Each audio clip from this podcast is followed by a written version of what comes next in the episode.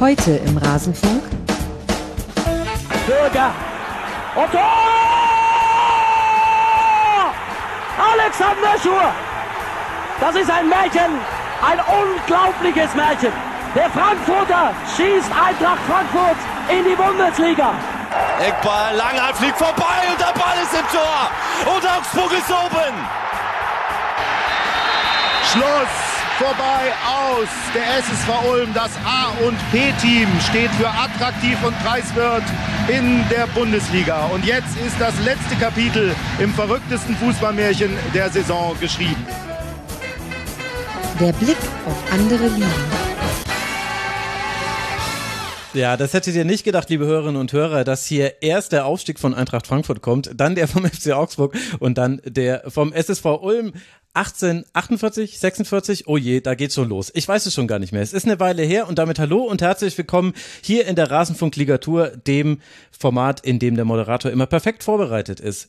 Die Mannschaften, die wir gerade gehört haben, die haben alle das geschafft, was die Teams, über die wir jetzt sprechen, auch gerne mal schaffen würden. Ein Aufstieg aus der zweiten in die erste Liga. Manchen war das schon mal vergönnt, aber aktuell sind sie alle Zweitligisten und damit haben alle Füchsinnen und Füchse unter euch schon herausgefunden. Wir sprechen heute über die zweite Liga der Männer und ich freue mich sehr, dass ihr eingeschaltet habt und ich freue mich sehr, hier eine fantastische Runde begrüßen zu dürfen.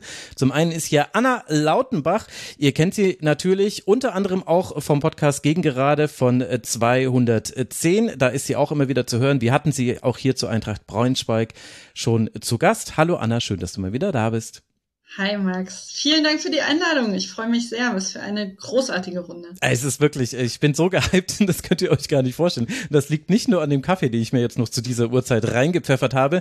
Unter anderem liegt das auch daran, dass wir Susanne Vetter hier haben. Sie ist Ressortleiterin Sport bei der neuen Osnabrücker Zeitung. Sie ist außerdem zu hören im sehr empfehlenswerten Osnabrück Podcast Brückengeflüster. Hallo Susanne, schön, dass du mal im Rasenfunk bist. Ja, hallo Max, ich freue mich auch, dass ich mal zu Gast sein darf bei euch und äh, ja, danke, dass du das Brückengeflüster auch gleich schon erwähnt hast. Ja, ist doch klar, ist ja auch schon seit Ewigkeiten auf unserer Podroll. Das ist mhm. für mich inzwischen der erste Anlaufpunkt, wenn ich eigene Gäste suche. Mal gucken, okay, welche Podcasts gibt's denn da? Also schön, dass du hier bist und schön, dass auch zum elften Mal hier Grüße an Andreas mhm. Thies, Tobias Rieger hier ist von der Sport WG mit Andreas und Tobi, war jetzt ein kleiner Insider, aber das halten wir alle aus. Schön, Tobi, dass du mal wieder da bist. Du sprichst natürlich über Hannover 96. Hi. Ein Insider, den du mir vorweggenommen hast, den ich natürlich jetzt auch wollte einfließen lassen. Ah, äh, vielen Dank für die Einladung. Hallo Max, hallo Anna, hallo Susanne. Ja, siehst du, diese Hinterhältigkeit hätte ich dir gar nicht zugetraut. Bei mir war ich mir dessen bewusst. Aber gut, so ist das eben. Wir wollen reden über die zweite Liga. Zehn Spieltage sind da absolviert. Bevor wir starten, aber noch der Hinweis, diese Sendung hier, wie alle anderen im Rasenfunk, ist Werbe, Paywall und sponsorenfrei. Wir sind allein crowdfinanziert. Auf rasenfunk.de slash supportersclub erfahrt ihr, wie man uns unterstützen kann. Auch kleine Beträge helfen. Es funktioniert hier alles nach dem Value for Value Prinzip. Also ihr entscheidet einfach, liebe Hörerinnen und Hörer, welchen Wert haben die Sendungen, die wir für euch machen und den überweist ihr uns dann und dann kann ich davon meinen Lebensunterhalt bestreiten und unsere Gäste bekommen ein Honorar und der Rasenfunk kann wachsen. Nächstes Ziel würde ich sagen, regelmäßiger noch Folgen wie diese hier machen. Da brauchen wir aber dann noch mehr Moderatoren. Also irgendwann kriege ich das alleine nicht mehr gestemmt. Rasenfunk.de slash supportersclub. Danke für alle, die uns unterstützen. Und unter kiosk.rasenfunk.de könntet ihr uns auch den Merch-Shop leer kaufen, wenn ihr denn wolltet. Jetzt wollen wir aber über die zweite Liga sprechen. Es war ein interessanter Spieltag, äh, finde ich. Viel, viel ist passiert. Lasst mal, bevor wir über eure Vereine sprechen, ganz allgemein beginnen. Anna, wie hat dir denn der Spieltag gefallen? Was fandst du besonders bemerkenswert? Äh, der Spieltag hat mir sehr gut gefallen, denn ich war in Griechenland und ähm, habe, äh, habe Möglichst die, weit weg äh, von Braunschweig. ja, tatsächlich. Ähm, hatte das Schlimmste auch schon hinter mir. Nachdem wir ja äh, Freitagabend gespielt hatten, konnte ich mich dann entspannen. Ähm, ja, also ich glaube, das, was äh, uns allen am ehesten im Gedächtnis geblieben ist, zumindest mir tatsächlich, ist halt dieses unfassbare Spiel in Düsseldorf. Ähm, was finde ich stellvertretend dafür ist, dass äh, natürlich der Abstiegskampf krass spannend ist ähm, aber der Aufstiegskampf tatsächlich noch spannender, wenn man denn davon sprechen möchte, denn mir ist völlig klar, zu welchem Zeitpunkt der Saison wir uns hier zusammenfinden. Das ist ja noch sehr, sehr früh. Die Hälfte der Hinrunde ist schon gespielt. Ich meine aber trotzdem, dass man erste Tendenzen absehen kann, wer da oben mitmischt und wer nicht. Und ähm, da freue ich mich extrem drauf. Also ich habe äh, trotz der widrigen Situation des eigenen Vereins heftig Bock auf die Zweitligasaison. Mhm. Und ähm, unter anderem die Fortuna, äh, aber auch Kaiserslautern, leider auch äh, ein Verein, den, ja, ja, genau, äh, sorgen dafür, dass es sehr spannend ist. Tobi hat ähm, sich schon mal vorsorglich gemutet, ich habe es genau gesehen. tatsächlich auch ähm, nicht zuletzt meine ein, eigene Eitelkeit äh, sehr zufriedenstellt, weil ich vor der Saison gesagt habe, wenn der FC St. Pauli da anknüpft, wo er aufgehört hat, ähm, im Frühjahr und Frühsommer, äh, wird er eine relevante Rolle da oben spielen und das tut er. Und äh, ich finde, das also nicht nur spannend, sondern steht auch tatsächlich für nicht nur unterhaltsamen, sondern teilweise auch wirklich sehr guten Fußball. Und äh, das hat man am letzten Spieltag repräsentativ doll gesehen, finde ich. Mhm. Also einmal war das ein 4 zu 3 äh, von äh, Fortuna Düsseldorf gegen Kaiserslautern für alle die, die die Ergebnisse nicht äh, parat haben. Nach 0 zu 3 Rückstand im ersten Freikartenspiel dann eben noch 4 zu 3 gewonnen. Und das andere war das 2 zu 2 von St. Pauli bei Paderborn. Da ging es auch fröhlich hin und her. Ich habe Tobi jetzt schon mehrmals zucken sehen, als es um Aufstiegskampf ging. Ich habe auch irgendwie das Gefühl, dass da eine gewisse Nervosität hier im Raum war, in unserem digitalen Raum. Tobi, ist das das einzige Thema, was dich wahrscheinlich gerade beschäftigt mit Blick auf die Liga? ja, ja, also natürlich. Es geht nur um den Aufstiegskampf. Alles andere ist in Hannover noch nie Thema gewesen. Nee. Ähm, nein, also wenn du grundsätzlich nach dem Spieltag fragst, muss ich natürlich sagen, besser kannst du nicht reinstarten. 18:30 Freitag 2-1 gewonnen, drei Punkte im Sack. Was dann parallel in Elversberg passiert ist, Anna hat es gerade angesprochen, hat natürlich auch durchaus die Stimmung gehoben. Und deshalb war das einer der Spieltage, die ich deutlich mehr genossen habe als so manch anderen. Ähm, weiß nicht, wenn Anna gerade den Blick nach oben geworfen hat, mache ich vielleicht den Blick nach unten, einfach damit wir so ein bisschen gegenseitig sind. Ähm, ich, also es ist jetzt nichts, was mich groß begeistert hätte, aber doch arg schockiert, ähm, das, was da auf Schalke passiert ist. Mhm. Oder beziehungsweise mit Schalke in Karlsruhe. Schalke ist unser nächster Gegner am nächsten Wochenende.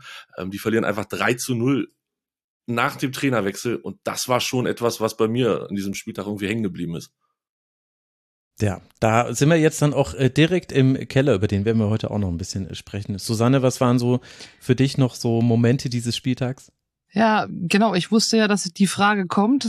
Du hattest es angedeutet und äh, ich habe mir zwei Sachen aufgeschrieben, tatsächlich mal vorher nochmal, die ich vielleicht nennen wollte. Das war es 4 zu 3 von Fortuna Düsseldorf. und, ähm, aber natürlich auch deswegen, weil ich schaue immer nach Düsseldorf, ist ja klar, hier, da ist Daniel Thun Trainer, der war lange in Osnabrück, Aufstiegstrainer, hier hat er auch gespielt. Und ähm, ja, das war, war schon ein besonderes äh, Verhältnis auch zu ihm als Trainer, muss man auch sagen, weil er hier ja dann quasi seine erste Station hatte und ähm, ja, wir den Weg immer mitbegleitet haben jetzt und äh, deswegen gucke ich da natürlich auf jeden Fall immer drauf und äh, ja, das 0-3 von Schalke muss ich auch sagen, das hat mich halt auch wirklich überrascht, aber für den VfL Osnabrück ist es auch gar nicht so schlecht, dass da unten noch ein paar Mannschaften sind, die zumindest so in Reichweite sind, wobei ich nicht unbedingt glaube, dass Schalke die Arminia macht vom letzten Jahr und ähm, ja, bin noch ein bisschen skeptisch, aber ähm, und dann als Fränkin natürlich Erste FC Nürnberg gegen Hertha BSC, jawohl. Die ganze Zeit also, schon gewartet. Wann kommt denn hier die Hertha-Niederlage endlich mal zur Sprache? Ja, das hat mich natürlich, hat mir natürlich ganz besonders gut geschmeckt. Das äh, glaube ich, der Club auf Platz neun damit gesprungen und die Hertha kurzfristig mhm. überholt. Also da war so einiges zu holen. Kiel auch noch in Rostock fand ich einfach von der Konstellation her noch ein, eine interessante Partie. Es ist schon, also liegt das daran, dass ich so gehypt bin, weil ich mich immer so freue auf diese Ligatour-Sendung oder ist es gerade eine besonders gute und unterhaltsame Saison? Ich weiß nicht, ich glaube, Tobi, du bist ja jetzt am längsten von allen mit dabei in der zweiten Liga. Ja, das dürfte stimmen und ich finde tatsächlich, es ist eine wirklich richtig gute Saison. Jetzt unabhängig von Hannover 96. Sonst hatte man irgendwie immer ein, zwei Mannschaften, wo klar war, damals als Bremen da unten war, Schalke erster Anlauf und solche Geschichten. Ähm, da war klar, die steigen wieder auf und dann gucken wir mal, wer Zweiter mit ein bisschen Glück oder wer Dritter wird. Dieses Jahr, es ist komplett offen auch wenn die eine oder der andere vielleicht in, ins Orakel geguckt hat vor der Saison und gesagt hat, ja, St. Pauli könnte oben mitspielen. Es gab dann ganz viele, die gesagt haben, Paderborn ist, hat sich ja nochmal verstärkt und die sind auch so mhm. richtig gut. Und ähm, am Ende, ja, es ist gar nicht so ganz überraschend, wer da oben vielleicht so unter den ersten sechs, sieben, acht Mannschaften ist. Elversberg vielleicht mal ausgenommen. Aber alles in allem ist es ja auch so eng beieinander, ähm, dass du mit, mit einem Sieg oder mit, mit zweimal nicht gewonnen sofort so viele Plätze nach oben oder nach unten verschiebst, ähm, dass dann auch alles wieder neu ist. Ist natürlich normal in den ersten Spieltagen, aber ich finde die zweite Liga dieses Jahr, die, die bietet viel.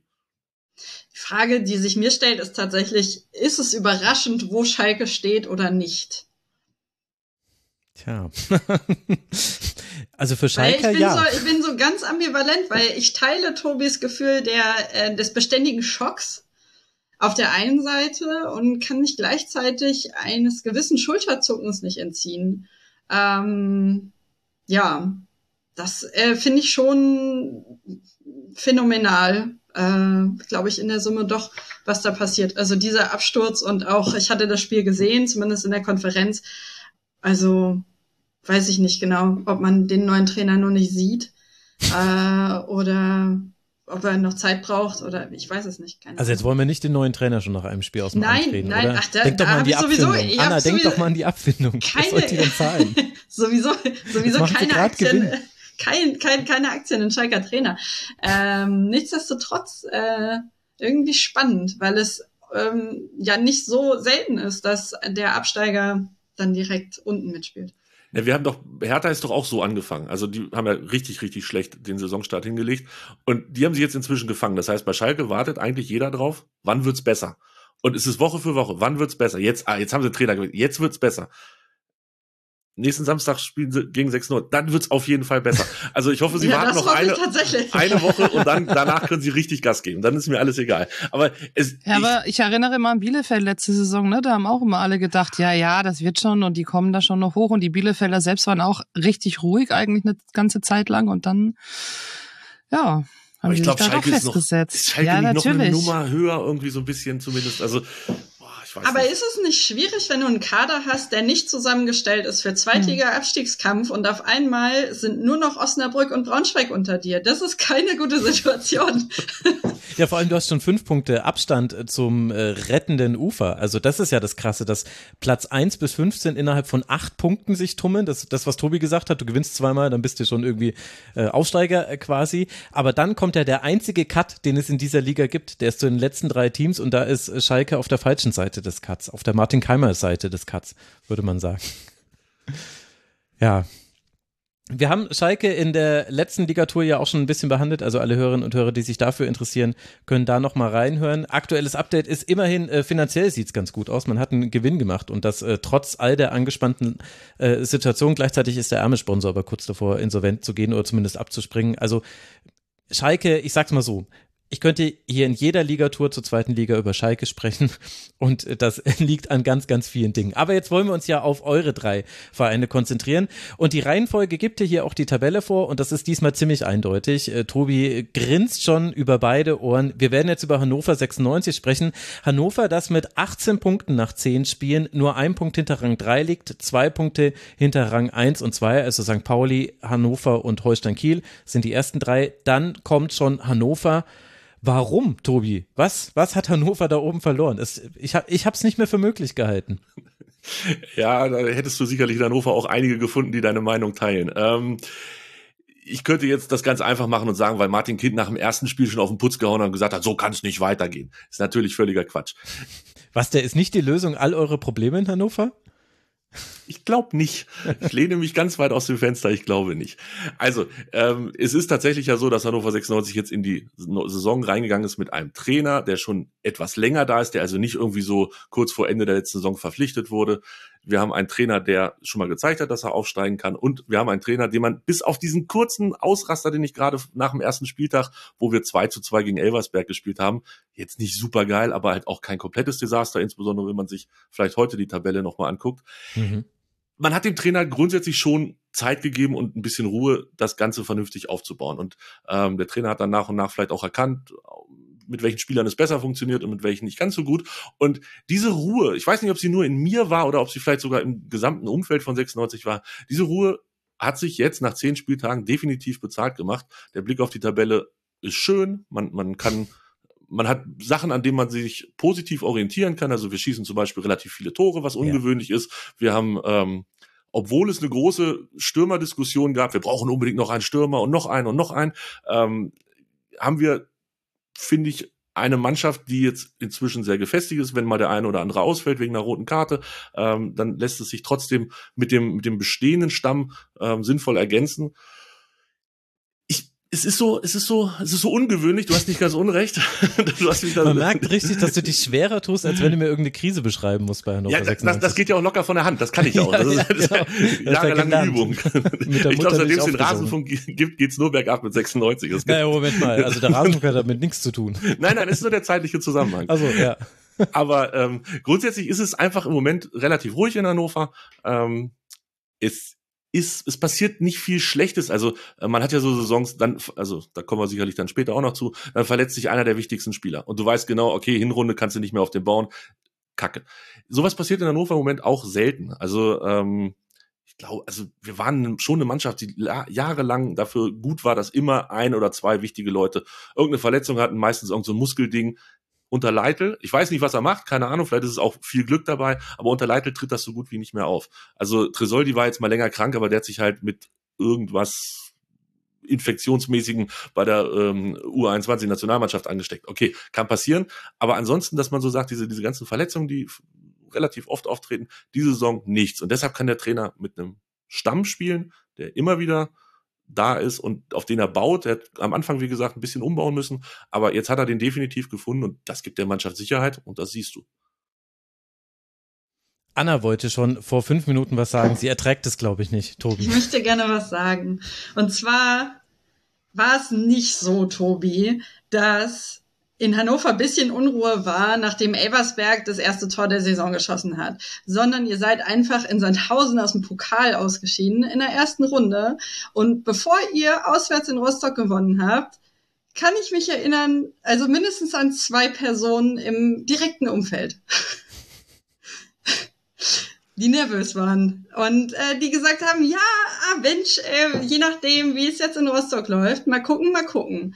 Und ich finde das schon erstaunlich und das, also das äh, betrachte es als liebevolle Ergänzung, ähm, dass also wie schnell sich sowas ändern kann, weil ich es total, also als aus darüberstehender, vom Derby abgekoppelter Perspektive auf das Fußballgeschäft total wichtig und richtig fand, am Trainer festzuhalten, hatte aber den Eindruck, wenn das in Rostock nicht so gelaufen wäre, wäre das kompliziert geworden in Hannover, zumal die Rückrunde der letzten Saison nicht so gelaufen ist, wie ihr euch das vorgestellt habt.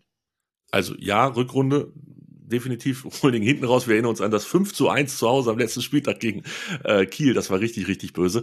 Äh, deshalb, wie gesagt, es hat ja auch gescheppert schon quasi beim ersten, am ersten Spieltag, als Martin Kind sein großes Interview gegeben hat und gesagt hat, er sieht keine Weiterentwicklung und das ist alles Käse und so weiter und so fort. Ihr könnt es euch vorstellen, Martin Kind erzählt viel und dann auch relativ ungehemmt die ganze Geschichte.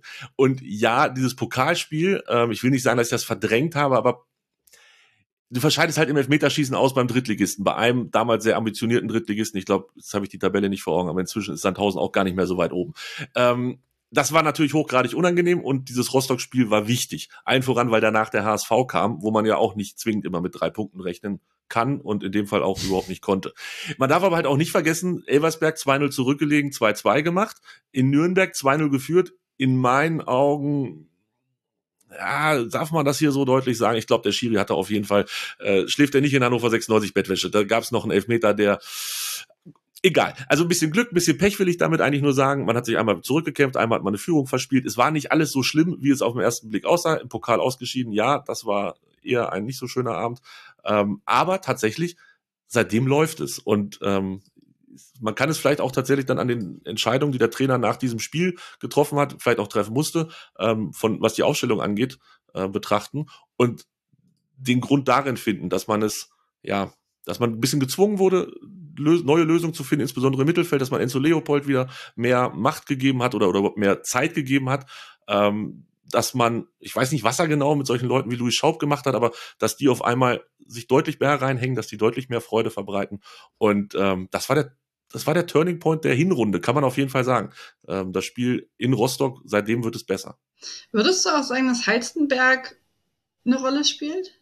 Ja, ja, total. Ja. Ähm, wenn wir auf einzelne Spieler gucken, kann ich jetzt gerne weitermachen. Also Halzenberg ist jetzt ganz klar der Unterschied. Also Halzenberg und Zieler Zieler der Weltmeister, Halzenberg der Champions League Spieler. Du kannst in Hannover Zieler nicht sagen ohne der Weltmeister. Das geht nicht, Max. Das ist so, das, das hat man so drin. Also es sagen halt wirklich immer noch Leute, das ist kein Witz. Aber du merkst es, das ist einer, ich würde sagen, ich sag, das ist der beste Torwart der zweiten Liga. Meinetwegen können wir uns auch auf die Top 3 runterreden, ist mir egal.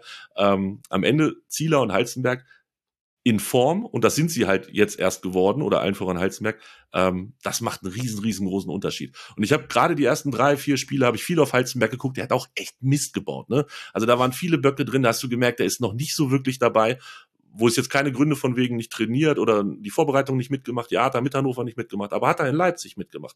Also es gab durchaus keinen Grund, dass er irgendwie abfällt. Und seit Spieltag 4, Spieltag 5 beim HSV, also gegen den HSV wurde es dann auf jeden Fall so langsam besser und geht in die richtige Richtung, ist er der Leader, den wir da haben wollten. Also der natürlich auch total überraschend zu uns gekommen ist, darf man ja auch nicht vergessen. Keine Sau hat damit gerechnet, dass wir, dass wir einen Spieler von dem Format kriegen. Und wir sind uns auch alle einig, er ist nicht nach Hannover gekommen, weil Hannover die tolle sportliche Perspektive bietet oder ähm, weil hier der Ball so schön fliegt. Nein, seine Heimat er hat hier ganz, ganz früher mal ein bisschen gespielt, bevor er dann in die weite Welt ausgeflogen ist. Ähm, und er wollte halt aus familiären Gründen möglichst nah an zu Hause sein. Und das war unser Glück. Und deshalb haben wir den gekriegt. Und deshalb zahlen wir wahrscheinlich so wenig Geld, wie man für diesen Spieler eigentlich nur bezahlen kann. Also wenn man sehr, sehr viel Glück hat.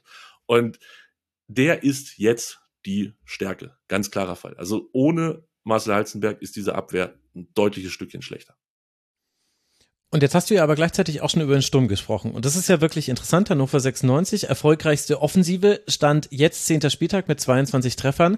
Aber sieben dieser Treffer kommen vom Spiel gegen den VfL Osnabrück. Susanne erinnerte sich sehr, sehr leidlich. Und wenn man böse sein. Ich weiß überhaupt nicht, was da passiert ist.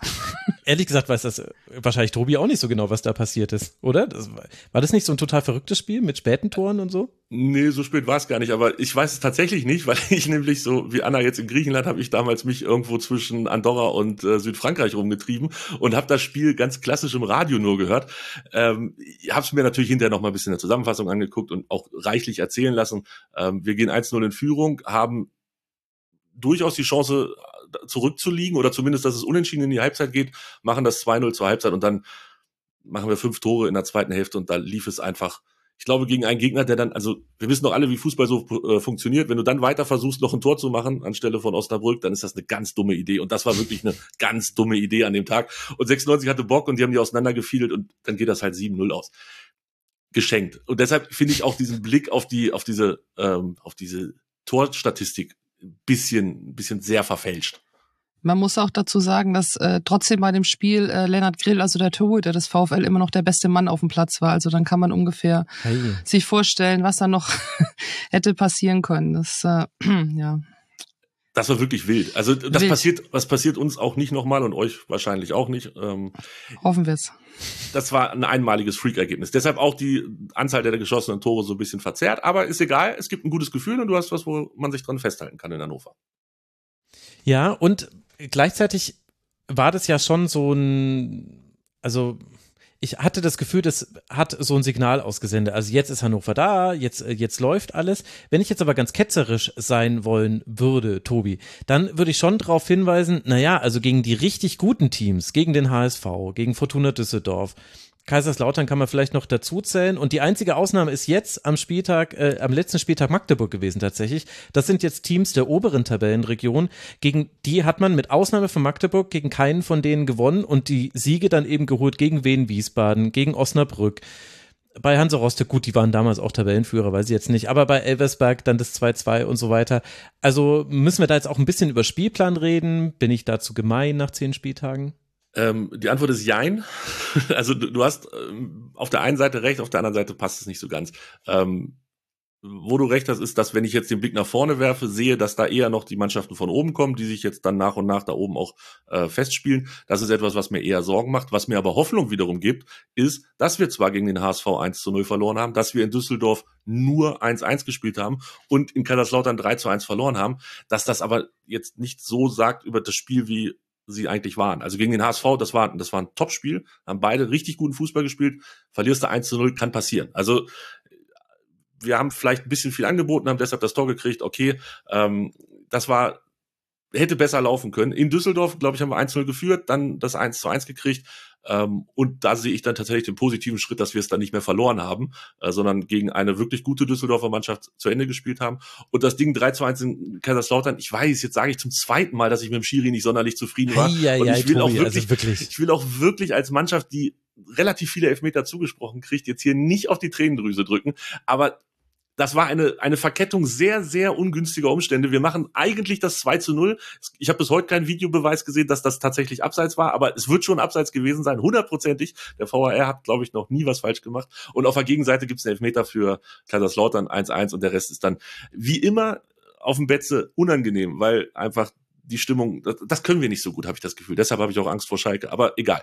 ähm, was ich damit sagen will, wir haben zwar gegen die da oben jetzt bisher nur zwei, nee, einen Punkt geholt, aber es waren immer Spiele, wo wir mit dabei waren, wo wir unsere Chancen hatten, wo wir zumindest zweimal geführt haben gegen Düsseldorf und gegen Kaiserslautern. Und deshalb ist mir gar nicht so Angst und Bange, ähm, was die Spiele jetzt in der kommenden oder in der, in der zweiten Hälfte der Hinrunde betrifft. Mhm. Und das wird ja sehr wahrscheinlich auch mit der Spielweise zu tun haben. Über die würde ich gerne noch kurz sprechen, weil du hast jetzt schon so ein paar äh, Namen genannt. Du hast Enzo Leopold in neuer Rolle oder mit ein bisschen mehr Freiheiten im Spiel genannt. Du hast Marcel Halstenberg genannt. Du hast Ron-Robert Zieler, Weltmeister, genannt. Siehst du, ich kann es auch schon nicht mehr anders machen. Aber wer ist denn sonst noch wichtig gerade bei Hannover 96?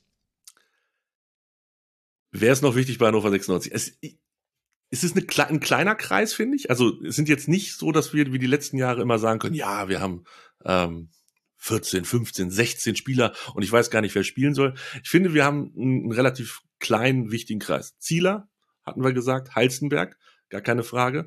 Ähm, Philipp Neumann in der Innenverteidigung und davor Herr Leopold, der in meinen Augen im Moment der beste oder zumindest der, der aufstrebendste Spieler in der Mannschaft ist und mir am meisten Freude bereitet. Ähm, und dann hängt ganz viel davon ab, wie viel Freiheiten ähm, Derek Köhn hat. Ich weiß nicht, vor der Saison gab es ja die eine oder andere Diskussion, ob er vielleicht in die Bundesliga wechselt. Und ich habe relativ großzügig gesagt, bitte, wenn einer kommt und zwei, drei Millionen für den bezahlt, bitte verkaufen. Der macht uns keine größere Freude, außer dass er einen richtig guten Schuss hat. Ähm, aber im Spiel ist er mir, das ist mir nicht, nicht angenehm genug. Also der gibt mir keine Sicherheit. Der spielt linken Verteidiger in der Fünferkette und turnt da eigentlich nie rum. Und das war letzte Saison oft das Problem, dass der irgendwo da vorne war und, und für Offensivfußball gesorgt hat, aber hinten zu wenig Absicherung. Und das ist der große Change gewesen in dieser Saison, was Leitl bei uns auf die Reihe gekriegt hat. Er hat nämlich auch wenn es immer so aussieht, dass wir mit einer Fünferkette spielen in der Verteidigung, eigentlich spielen wir nur mit der Viererkette, weil Derek Köhn alle Freiheiten der Welt hat. Der darf quasi wenn der vorne rumläuft, ist völlig egal. Dann rückt alles so ein Stückchen nach links. R&B spielt äh, den linken Verteidiger dann. Wir spielen Viererkette mit zwei Innenverteidigern. Manchmal lässt sich äh, Herr Kunze noch zurückfallen. Das funktioniert meistens sehr, sehr gut. Wo es übrigens nicht funktioniert hat, war im Spiel gegen Magdeburg. Magdeburg, ich weiß nicht, Christian Titz hat irgendwie aufgepasst und hat gesagt, wenn wir heute einen richtig beschäftigen, dann ist es den Köhn. Und der war, der hatte gar keine Chance, der ist überhaupt nicht nach vorne gekommen, der, der musste immer hinten arbeiten. Ähm, aber wenn das nicht passiert, ist das etwas, was sehr, sehr schön anzusehen ist, ähm, dass wir ja, so, so, so eine Dreier-Fünfer-Kette vortäuschen, aber tatsächlich Viererkette spielen, weil Herr Köhn ist überhaupt nicht mit eingeplant in der Geschichte und dann über die linke Seite Attacke machen. Also, um noch zum Abschluss zu kommen, was die Leute angeht, die wirklich, wirklich wichtig sind, ähm, Teuchert am Elfmeterpunkt, Teuchert die ersten 60 Minuten, danach darf er immer duschen gehen. Ähm, ich weiß nicht warum, also das ist das Trotzdem ist schon acht Tore gemacht, oder? Ja, er, er macht da seine Tore und dann darf er, ich glaube, weiß nicht, wenn man das auswertet, wahrscheinlich geht er zwei von drei Spiele, ist der in der 65. schon auf der Bank. Ganz komisch, aber er gibt natürlich bis dahin alles und hat dann ähm, vielleicht auch nicht mehr die Puste. Und ansonsten ist es ein bisschen beliebig, also ob Nielsen spielt oder ähm, dann, na gut, Schaub spielt auch schon meistens. Oder Vogelsammer, der jetzt reingekommen ist, den wir frisch verpflichtet haben, der tatsächlich der, der gefällt mir auch. Das ist so, der, der, der hängt sich ordentlich rein. Das, der, der hat mich positiv überrascht. Ich dachte, das war so eine Last-Minute Verzweiflungsverpflichtung, aber ich glaube, das ist echt, das ist ein guter, der passt da ganz gut rein. Ähm, oder Tresol, die dann auch vorne im Sturm, das ist alles nicht so wichtig.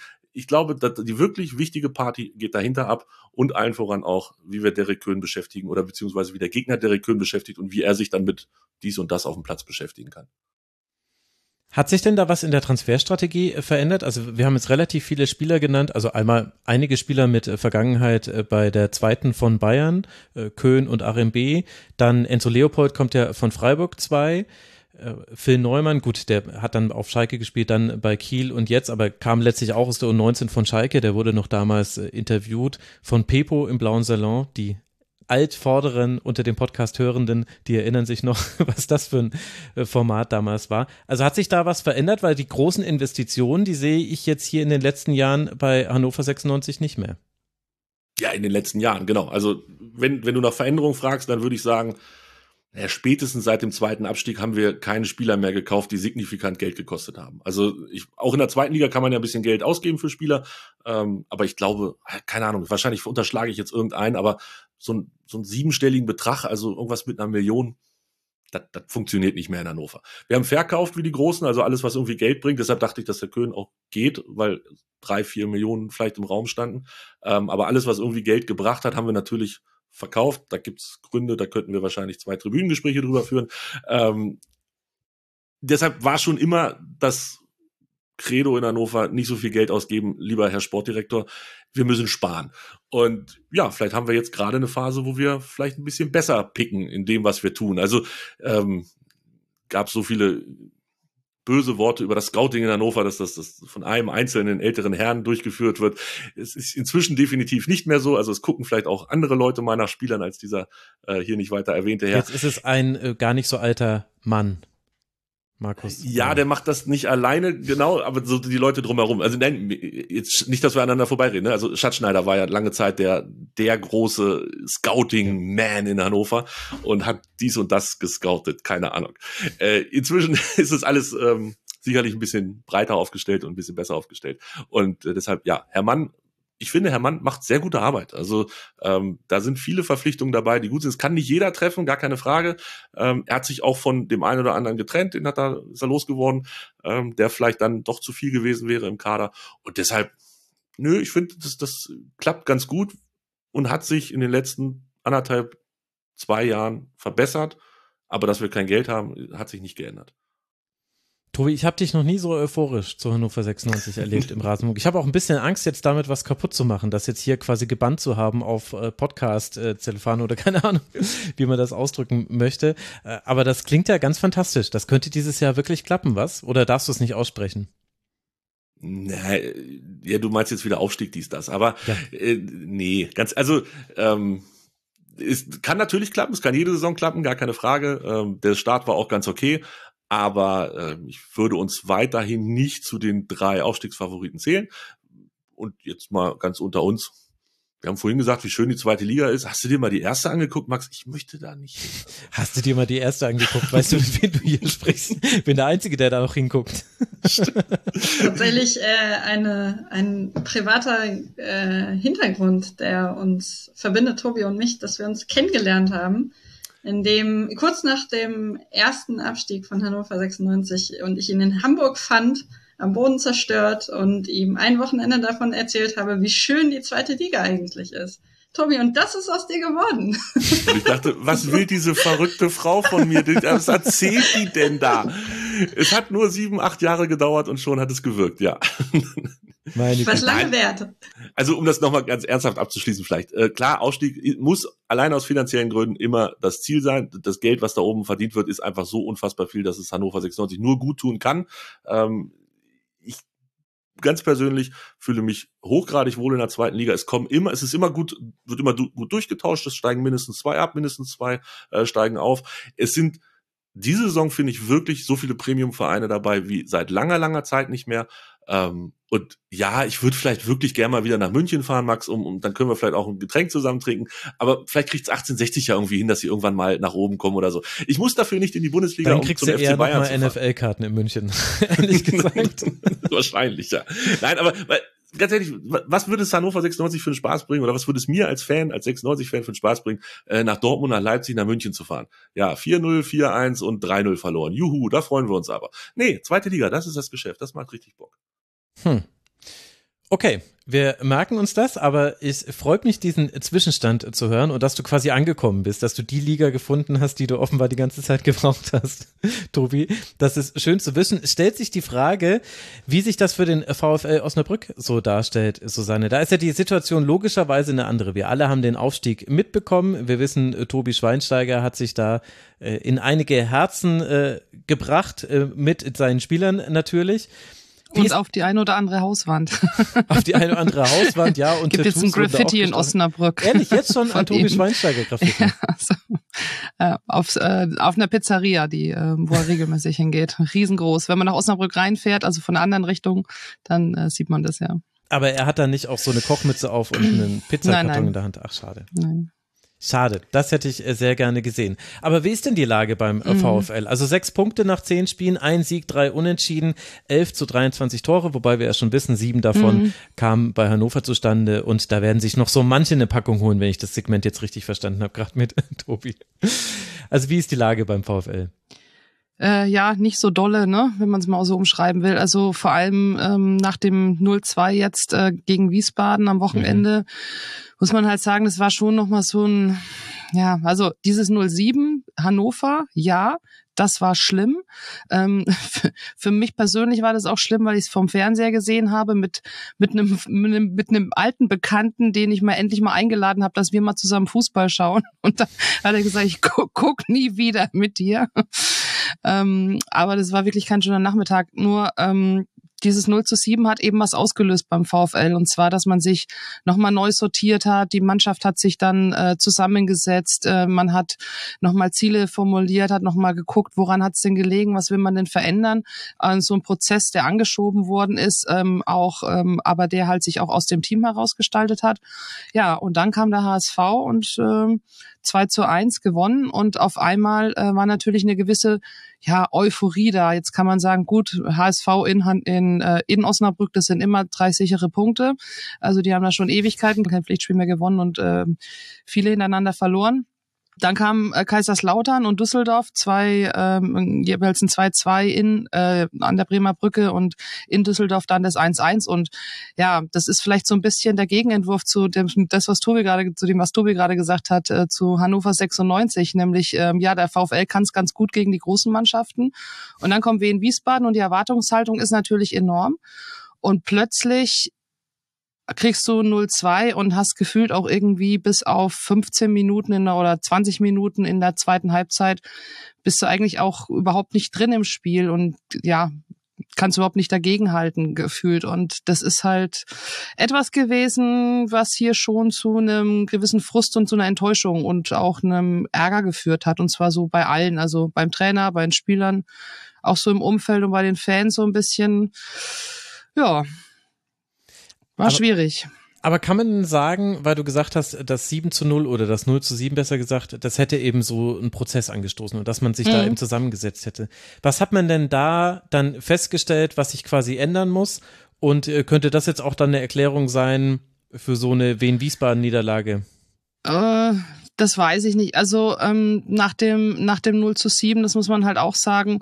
Ähm, also erstmal ist da ziemlich viel intern geblieben, was sie da besprochen haben, aber die Umstellung war danach, dass man halt auf einmal in beim beim 2 zu 1 auf einmal bestimmte Faktoren hatte, die vorher die vorher nicht da waren. Also zum Beispiel Cuisance, der ja kam äh, kurz vor dem Hannover-Spiel, der in Hannover ja auch ein bisschen gespielt hat, war dann auf einmal fester integriert in dieser Mannschaft und hat gefühlt jeden um sich herum besser gemacht. Also das war so ein wichtiger Faktor äh, nochmal als Schlüsseltransfer, ähm, auch als überraschender ähm, Transfer. Also ich kann mich noch erinnern, ähm, ich war eigentlich, als er verpflichtet worden ist, beziehungsweise ausgeliehen worden ist, war ich quasi schon auf dem Nachhauseweg. Letzter Transfertag, war klar, es kommt nichts mehr.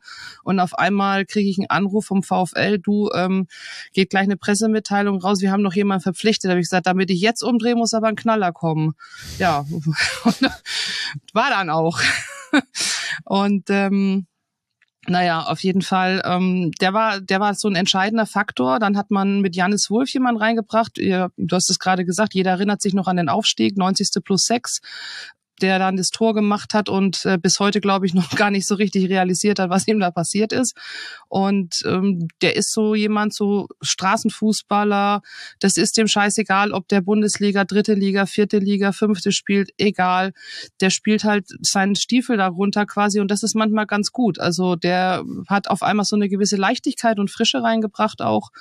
Ähm, Conte konnte plötzlich seine Schnelligkeit ausspielen. Ja, und wie gesagt, mit Cuisance halt eben derjenige, der dann halt auch nochmal das Ganze, ja, um sich herum einfach jeden so ein bisschen auf ein anderes Niveau gehoben hat. Und dann kam natürlich noch hinzu, gefühlt immer HSV, Kaiserslautern, Düsseldorf, das sind so für den VfL immer wie so Pokalspiele. Also so, mhm. ich weiß nicht, ob man das kennt, ne? Von Mannschaften, die dann halt eben auf einmal gegen einen Bundesligisten spielen und sich richtig zusammenreißen und nochmal ein Stück draufwerfen und so. Und dann ähm, war auch äh, HSV dann Freitagabend, Bremer Brücke, Flutlicht, ist natürlich auch immer cool.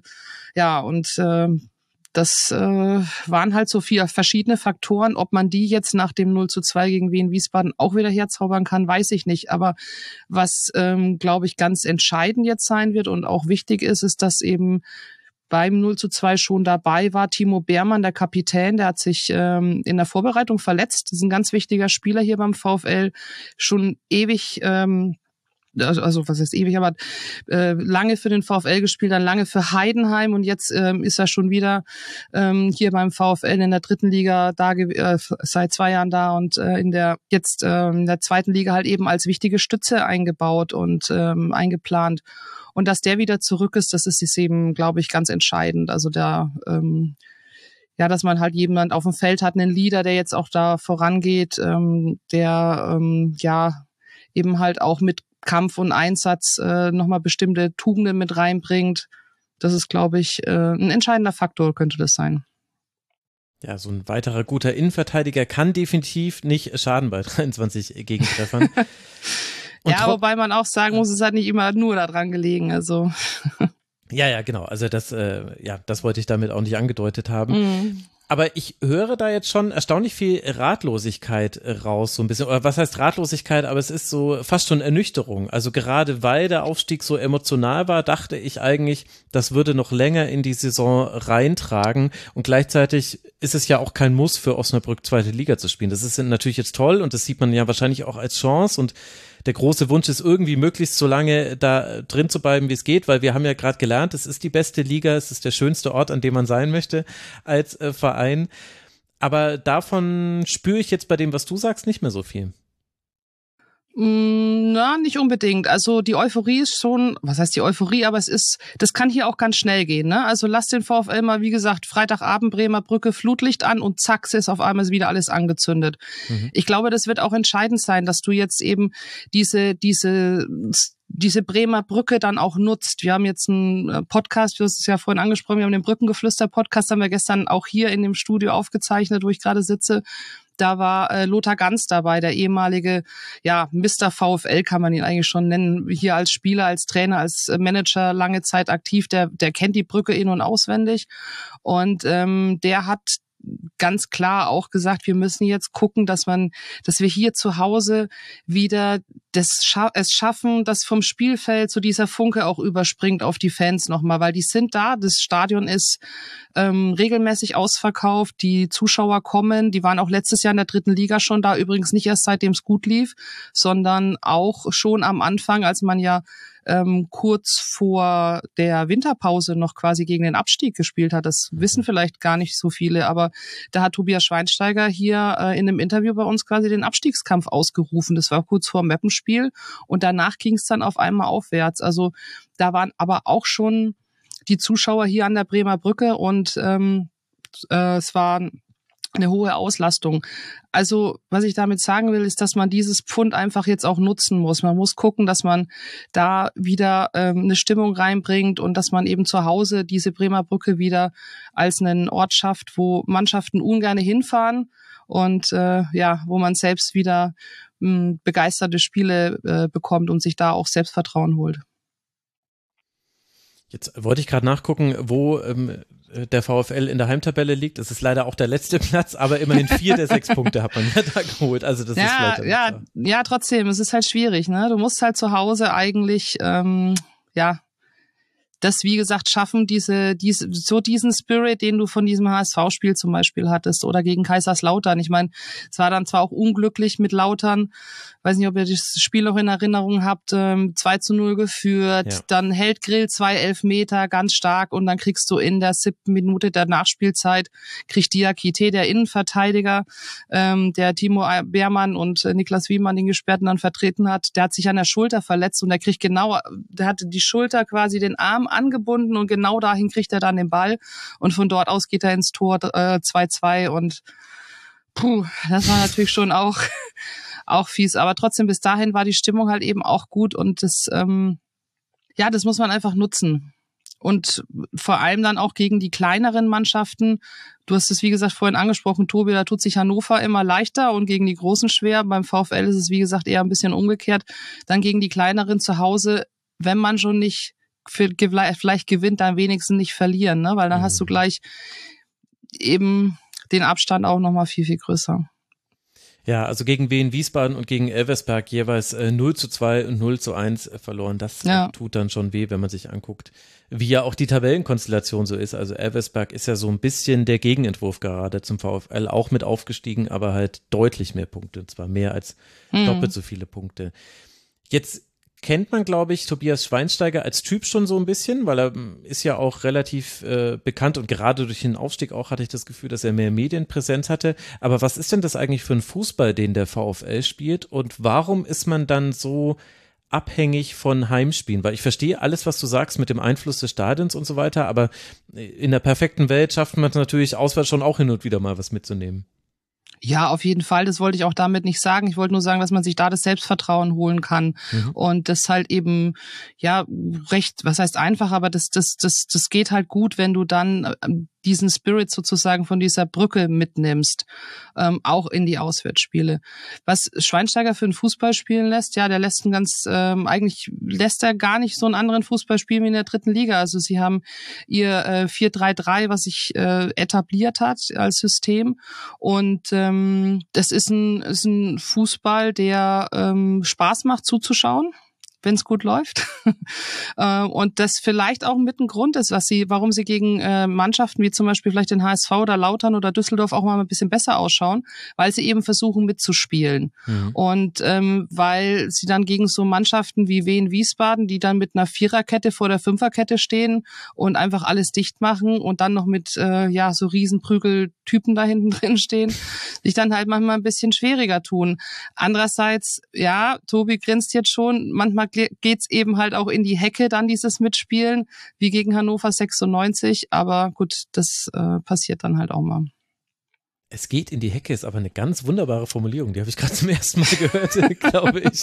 Die werde ich mir merken. Jetzt hast du schon ja. Cuisance äh, genannt, dass der, also endlich hat er anscheinend den Verein gefunden, bei dem er glänzen kann. Das ist ja auch eine Odyssee, die er dadurch äh, gemacht hat. Äh, du hast vorhin auch schon Lennart Grill genannt, der ja offenbar mindestens schon zwei gute Spiele hatte. Ich habe gelernt, Man of the Match eigentlich beim 0 zu 7 und zwei Elfmeter gehalten gegen Kaiserslautern. Aber ja. wer sind denn sonst noch so wichtige Figuren?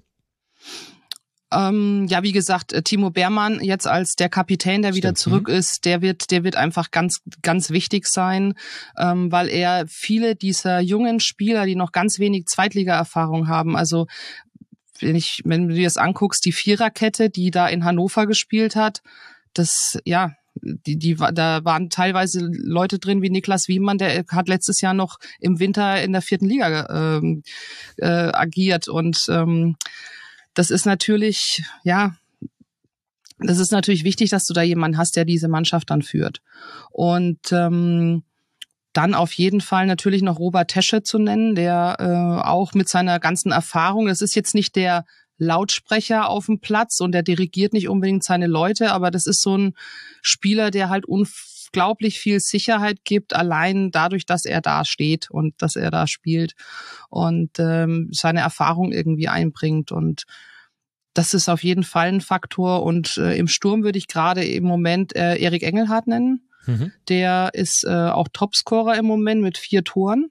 Und das ist ein Kämpfertyp, ist auch ein Franke wie ich und ähm, freut sich schon auf das Spiel in Fürth, hat da irgendwie schon zehn Tickets geordert für die ganze Familie. Ich hoffe, dass er dann da auch ganz gut performt, wie man so schön sagt. Ähm, ja, das ist ein Kämpfertyp, das ist so ein so ein richtiger Wühler, der der arbeitet unendlich auch. Also manchmal ähm, denkt man sich, was ist denn jetzt dahin gerade los, weil der am eigenen 16er da irgendwie rumrennt, weil er da noch den Ball mit verteidigt. Also das ist jemand, der auch seinem Gegenspieler unglaublich auf die Nerven fällt dadurch und der ist eben, wie gesagt, auch ein wichtiger, äh, kann ein wichtiger Faktor sein, weil ähm, wenn er das jetzt schafft, dass er auch äh, vorne eben regelmäßig trifft, das äh, ja könnte dem Ganzen gut tun.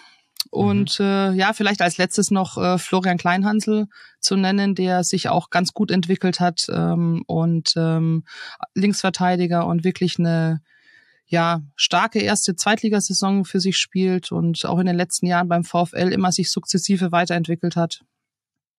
Das sind vielleicht so die wichtigsten. Florian Kleinhansel, äh, wo man sich nicht sicher ist, äh, Linksverteidiger beim VfL Osnabrück oder dann doch irgendwie äh, Nebenrolle beim Bergdoktor. Man weiß es nicht so ganz. Aber ein unglaublich netter Typ, wirklich. Das muss ich jetzt auch mal Ey, sagen. Bei dem Namen muss er das ja sein. Das klingt, klingt, schon sehr sympathisch. Ich kenne ihn ja. natürlich äh, überhaupt nicht. Aber sag mir doch mal, wo will denn der VfL Osnabrück hin? Also jetzt gar nicht gemessen am Erfolg, weil alle sagen natürlich immer, ja, wir wollen irgendwie halt zweite Liga und wollen uns da etablieren. Aber mhm. wie ist denn der VfL aufgestellt? Was ist quasi äh, das, mit dem man versucht, sowohl Spieler davon zu überzeugen, zum VfL zu kommen und eben auch sich dann eben seinen Platz ja irgendwo ja wahrscheinlich zwischen zweiter und dritter Liga zu sichern.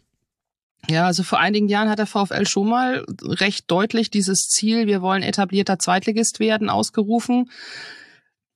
Das schwirrt schon noch in den Köpfen immer mit, aber man war, also gerade wenn man sich diese zweite Liga jetzt anguckt, wir haben ja vorhin schon drüber gesprochen, das heißt ja immer die beste zweite Liga aller Zeit, die wird ja schon seit zehn Jahren ausgerufen vor jeder Saison, aber ich glaube, diesmal kann man es wirklich äh, mal so sagen.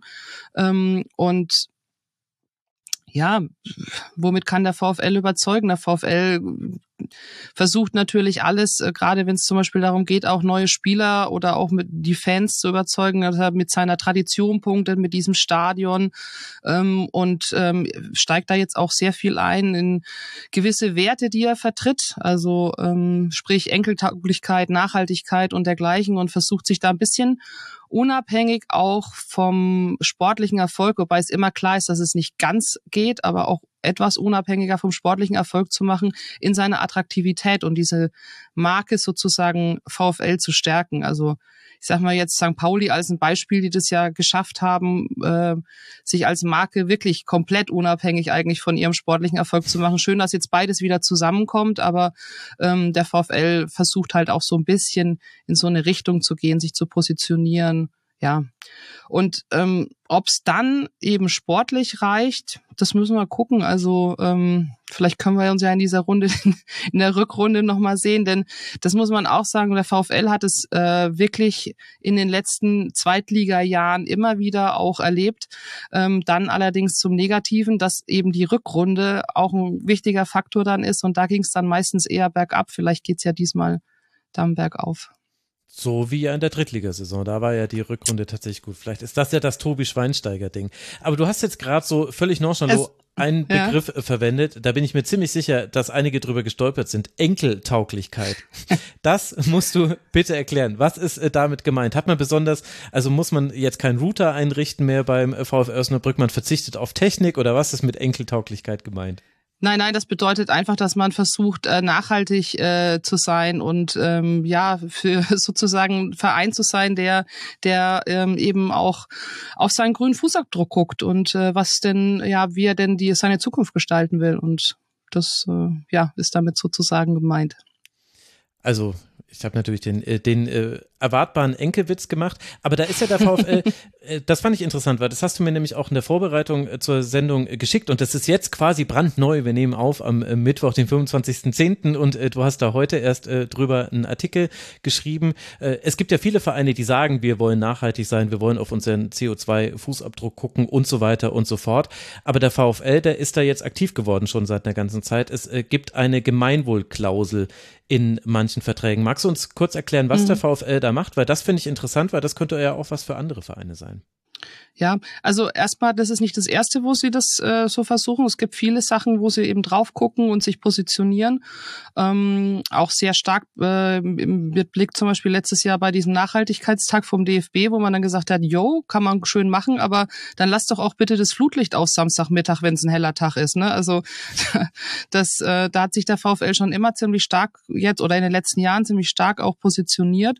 Und äh, diese Gemeinwohlklausel, das ist eine Klausel, die ist jetzt in den Verträgen der, in den neuen Verträgen der Mitarbeiter, also jeder, der neu beim VfL ist oder jetzt eine Gehaltserhöhung bekommt und deswegen einen neuen Vertrag oder irgendwas in dieser Art, der kann also entscheiden, ob er eine Gemeinwohlklausel in seinem Vertrag haben möchte oder nicht. Also das ist ganz wichtig, das beruht auf einer Freiwilligkeit. Und ähm, da wird dann, falls er sich dafür entscheidet, ähm, wird, bekommt er einen gewissen Betrag mehr an Gehalt, also das sind bis zu 750 Euro im Jahr. Und ähm, der Mitarbeiter kann dann seinen äh, Fußabdruck, seinen CO2-Fußabdruck, ähm, ähm, sein, also seine CO2-Emission ähm, äh, quasi sich errechnen und kann dann einen Teil sozusagen dieses zusätzlichen Gehaltes, was er bekommen hat, in äh, ja Kompensationszahlungen geben, die dann seinen ähm, seine CO2-Emissionen ausgleichen. Mhm. Wie gesagt, alles auf einer gewissen Freiwilligkeit und man muss auch nicht jeden ähm, alles Mögliche angeben. Also wichtig ist, wenn er sich dafür entscheidet, der Arbeitsweg wird auf jeden Fall vom Verein erfasst. Da kommt es dann drauf an, ob der zum Beispiel zu Fuß oder mit dem Auto oder mit äh, Nahverkehr oder wie auch immer zur, zur Arbeitsstelle kommt. Aber alles andere ist halt eben auch freiwillig und er kann angeben, zum Beispiel, ähm, wie sein Konsum von Fleisch- oder Milchprodukten ist, in welchem Haushalt er wohnt, wie der beheizt ist. Ähm, und daraus kann man halt eben auf der Seite des Bundesumweltamtes ähm, seinen ökologischen Fußabdruck errechnen. Und dann wird eben auch kooperiert mit äh, einer Organisation, die dann eben hilft, das äh, zu kompensieren, CO2-Zertifikate mhm. oder die Kompensation von CO2-Fußabdrücken, auch nochmal ein ganz komplexes Thema. Aber das fand ja. ich eben interessant, nicht nur, weil ich von so einer Klausel bisher noch nicht gehört habe, sondern was ich vor allem äh, spannend fand in dem Artikel, den du geschrieben hast, den werde ich auch äh, verlinken, war eben die Dankeschön. Freiwilligkeit dessen, also das große Vertrauen, das man da letztlich den Leuten entgegenbringt, mhm. dass man sagt, es geht vor allem darum zu sensibilisieren und wenn dann das jemand ganz genau ausrechnen möchte, dann kann er das gerne machen.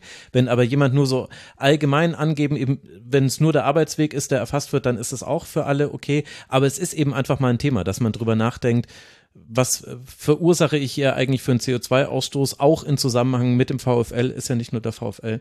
Das hm. fand ich interessant. Also, ja, es geht, wie gesagt, gehört ja, es geht halt, wie gesagt, auch immer darum, dass sich äh, dieses Bewusstsein zu schärfen. Ne? Also, dass man jetzt nicht sagt, du musst jetzt dann irgendwas bezahlen, wenn du das und das machst, sondern eher diesen Anreiz zu schaffen, durch eben deswegen auch durch dieses, diesen, dieses ja, etwas mehr an Gehalt und dann aber auch dieses Bewusstsein zu schärfen, was, mit was hinterlasse ich eigentlich diesen, diesen Fußabdruck, ja, also was führt da alles dazu und wo kann ich vielleicht äh, ein bisschen dran schrauben und wir haben es ja gesehen, äh, auch bei vielen Spielern in den letzten Jahren. Ich weiß nicht, wie es bei euch bei den Vereinen ist, aber ich weiß, dass äh, häufig auch beim VfL immer wieder das Thema vegane Ernährung, Nachhaltigkeit auch bei den Spielern eine ganz wichtige Rolle spielt. Also wir hatten ja zum Beispiel mit Sven Köhler ähm, hatten wir einen Spieler, der da sehr drauf geachtet hat ähm, und äh, da sind immer wieder äh, ges gute Gespräche auch mit den Spielern, mit den Fußballern, die man äh, führt und ich glaube, dass äh, der VfL da auch einen guten Weg geht. Also ich äh, lausche und staune und äh, überlege, wie es denn wäre, ob sowas in Hannover auch gibt oder geben könnte. Und dann denke ich, vielleicht ist auch bald 2030 und dann können wir nochmal drüber sprechen. Nein, also äh, so viel habe ich darüber tatsächlich in Hannover ähm, nicht gehört und äh, tatsächlich auch so gute Ansätze und, und äh, Ideen ich glaube, das wäre jetzt etwas, wenn Max einen Podcast darüber machen würde, ich würde absagen, dass er mich groß beteiligen könnte. Ja, gleichzeitig. Aber du kannst ja zuhören. Äh, das auf jeden Fall. Aber ich könnte wirklich, also, nee, nee, ich, ich wüsste wirklich nicht, was hier in Hannover als letztes passiert ist, wo ich sagen würde, ah Mensch, das klingt nach einer richtig grünen Idee und das ist eine, das ist eine richtig gute Idee. Jungs, Mädels, genau so. Ähm, von daher schön, dass man das aus Osnabrück hören kann. Ich habe das aus äh, Paderborn in einem anderen Zusammenhang auch mal gehört, dass die dort auch sehr, sehr aktiv sind, was die ganze Geschichte angeht ja. und fand es auch hochgradig spannend. Ähm, hoffe natürlich, dass auch in Hannover da irgendwann der Schalter umgelegt wird. Aber es kostet halt allen voran erstmal Geld und äh, naja, ich habe vorhin ja schon gesagt, wie das mit den Transfers ist und das zieht sich natürlich nicht nur im Bereich Transfers äh, durch den Verein. Ja, vielleicht muss man auch ergänzend sagen, natürlich sehen das nicht immer alle positiv. Also der VfL hat dafür jetzt auch einiges ähm, an äh, ja sag ich mal, Polemik vielleicht auch einstecken müssen, ja, also und an, an Kritik, Leute, die sagen, ja, was wollt ihr jetzt, wollt ihr uns umerziehen, ne? Also ich, ich erinnere an die eine Kolumne in einer anderen Tageszeitung, die das so aufgegriffen haben und ähm, ja, da muss man halt schon immer auch sehr differenzieren. Wir können alle raten, aus welchem Eck der Presselandschaft äh, diese Kolumne kam. Ich werde es jetzt nicht verraten, ja. weil ihr habt eh alle recht. Und nicht verlinken. Wir werden es auch nicht verlinken. Ja, aber das ist ja die Sache. Du kannst die Sache mhm, so freiwillig ja. wie möglich machen und so zurückhalten wie möglich, weil es muss ja niemand mitmachen. Und trotzdem schreien dir Leute in die Kommentare, die wollen uns die Steaks wegnehmen. Oder Uli Hoeneß setzt sich irgendwo hin und sagt, Cem Özdemir will mir den Zucker verbieten. Ja, wenn wir auf mhm. so einer dummen Art und Weise über solche Themen reden, ja, sorry, dann wird auch nichts äh, vorangehen können. Aber ist ja schön. Aber deswegen wollte ich es hier eben noch erwähnt haben und weil du eben auch gerade heute den, deinen langen Arbeitstag unter anderem mit diesem Thema verbracht hast. Ja, stimmt. Dachte ich, äh, das wollen wir hier unterbringen. Jetzt weiß ich bloß nicht, wie wir vom Thema Enkeltauglichkeit zur Eintracht Braunschweig kommen. Ich weiß nicht, ob Anna wir da. nehmen einfach den Bergdoktor. Weil das ist mein, Bergdoktor. Nee, das ist, das ist äh, der, der Osnabrücker Spieler, der ein bisschen heißt wie ein Hauptdarsteller beim Bergdoktor, weil neben Eintracht Braunschweig kenne ich mich sehr gut mit dem Bergdoktor aus. Und fast würde ich mich lieber über den Bergdoktor überhalten, unterhalten als ähm, über Eintracht Braunschweig. Aber man kann es sich nicht immer aussuchen. Ja, aber sind die Höhen und Tiefen beim Bergdoktor denn überhaupt vergleichbar mit denen, die Eintracht Braunschweig durchmacht? Äh, je nachdem, also die emotionalen auf jeden Fall. äh, die der Berge wahrscheinlich nicht. Ähm, nee, es ist, es ist eine es ist eine Talfahrt. Es ist keine Berg- und Talfahrt, es ist eine Talfahrt, würde ich sagen. Ähm, ist das der Almabtrieb jetzt gerade der Eintracht? Sagst du uns das äh, quasi, also aktuell für alle diejenigen, die es nicht vor Augen haben, letzter Tabellenplatz fünf Punkte. Also könnte man ja, ja auch sagen, nur zwei Punkte richtig. hinter Schalke. Also ist richtig, ist richtig. Also man muss sich, äh, man muss sich da aussuchen, ähm, an wem man sich messen lassen möchte. Und gerne lasse ich mich an Schalke 04 messen. Ähm, ja, nee, es läuft irgendwie nicht so gut. Insgesamt. Also tatsächlich auch bei fünf Punkten ist halt völlig klar, es können nicht zwei Siege sein. Es ist immerhin einer. Mhm. Wir haben einmal gewonnen und zwar gegen Schalke 04. ja, das war wunderschön. Ähm, wir haben diese Saison, es ist die Hinrunde, äh, Mitte der Hinrunde, ähm, und wir haben schon zweimal gegen Schalke 04 gespielt, nämlich einmal im Pokal, da haben wir verloren, und dann direkt danach, also innerhalb von einer Woche, haben wir zweimal gegen Schalke gespielt. Ein Spiel haben wir verloren, deswegen keine zweite Pokalrunde nächste Woche für uns. Ähm, das Ligaspiel haben wir dann tatsächlich gewonnen. Ähm, das war schön, ja. Ich glaube, das ist auch gerade so die statistische Verteilung, wenn du zweimal gegen Schalke spielst, dass du einmal verlierst und einmal. Wahrscheinlich. Das ist wahrscheinlich so drin. Aber woran liegt denn das, dass Eintracht Braunschweig sich so schwer tut in dieser Saison? Also so komplett verwundert einen das ja nicht, dass äh, Eintracht da im unteren Drittel der Tabelle abhängt. Da wollen wir jetzt ja nicht irgendwie so tun, als ob das abnormal wäre. Aber es war ja schon sehr früh sehr viel Unmut äh, zu hören und wir haben ja auch einen Trainerwechsel schon hier. Äh, beziehungsweise, äh, ich würde fast über zwei Trainerwechsel sprechen wollen. Nämlich einmal den vor der Saison, ähm, weil mhm. äh, Michael Schiele, der sehr, also natürlich nicht komplett unumstritten war, weil sportlich lief es durchwachsen, aber immerhin hat man dann am Ende die Klasse gehalten ähm, mit welcher Schützenhilfe auch immer, aber wir spielen zweite Liga und haben die Klasse direkt halten können, ohne Relegation oder so, mit viel Zittern, aber direkt.